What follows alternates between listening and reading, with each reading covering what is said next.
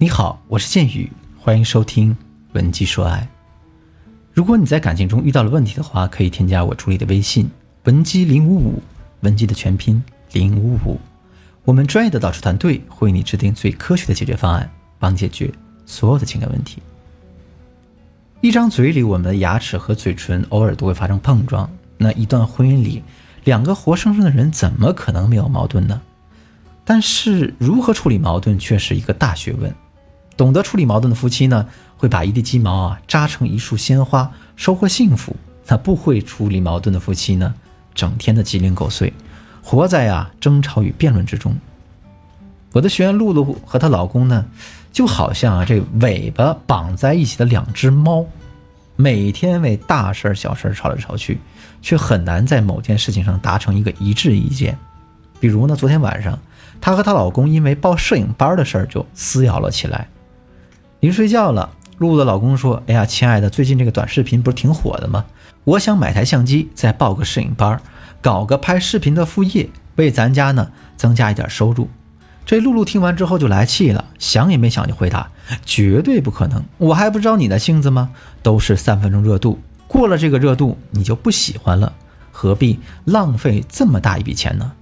你想想，你之前玩股票、搞抖音，哪件事成功了呢？”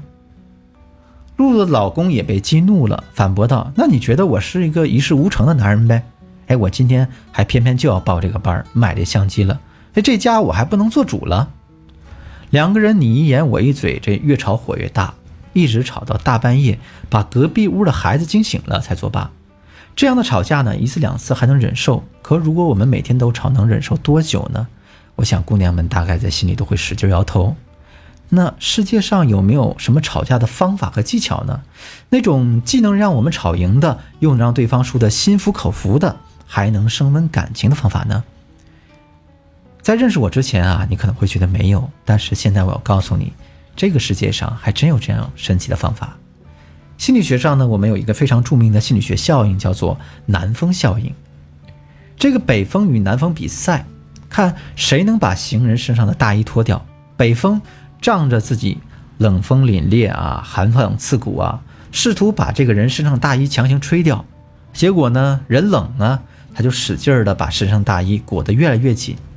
南风采取的是相反的方法，他徐徐吹向行人，让他觉得暖和、柔软、舒畅。于是呢，行人就解开纽扣，脱掉大衣，用身体去拥抱南风。南风效应告诉我们一个道理：我们在处理人与人之间关系的时候。温和的方式一定比冷硬的方式更容易取得成功。根据这个心理学效应呢，建宇老师总结了三个针对矛盾与争议的沟通技巧。第一个技巧是利用利他原则，一秒钟让它变温顺起来。什么是利他原则呢？它指的是我们在做事情的时候要优先考虑到对方的利益，来满足对方的需求。老子说：“圣人以其无私，故能成其私。”意思就是我们在做人做事的时候，要遵循利他原则，从利益他人的角度出发，最终会使得我们自己成为最大的受益体。那在吵架的时候，我们该怎样利用利他原则呢？比如说，你的男朋友喜欢喝酒，经常和朋友们出去喝酒，喝到半夜才回来。如果你这样对他说：“我不准你出去喝酒，你再出去喝酒，我们就分手。我真的不喜欢你出去喝酒。”这样的话，就像凛冽的北风一样。他会觉得自己的人格受到侵犯，觉得呢你在指责他，试图控制他，进而对你产生反抗情绪。但是利用利他情绪，我们可以这样说：亲爱的，每次看到你喝酒，我都特别担心你的胃出问题。我希望你健健康康的，你可以答应我少喝一点吗？当男人听见你这样的话，就会觉得你在关心他，是为了他好，就像是吹了一阵柔和的南风一样，自然。也更容易接受你的建议。第二个技巧是利用谈判策略成为利益共同体。吵架这件事儿本身是将双方置于敌对面，双方都树立起矛刺，防卫自己，警惕对方。如果我们换个角度，成为对方的利益共同体，那就会收获不一样的效果。前两天不是下雪吗？我的一个学员打算带着孩子去故宫玩，临出门的时候却和小孩发生了争执。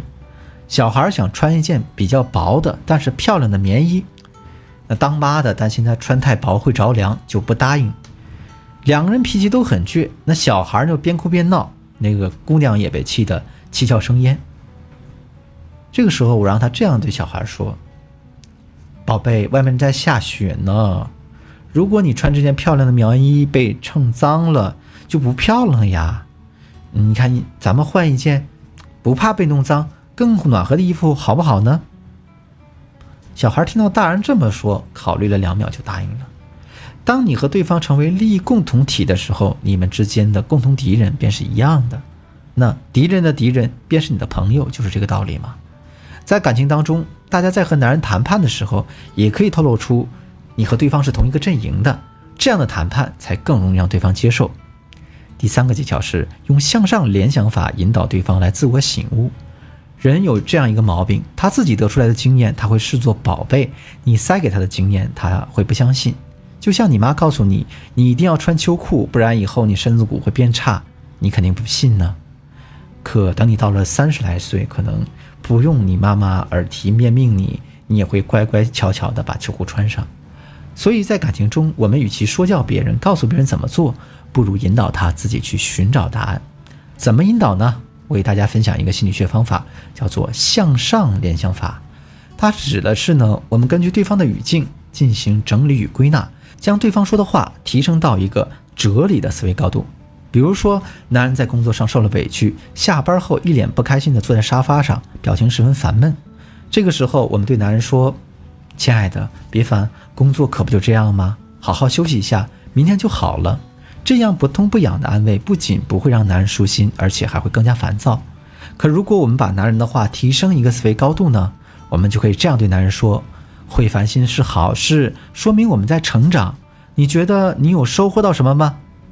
这样，我们以提问的形式，一步步引导男人去寻找到答案，他就会特别感激你。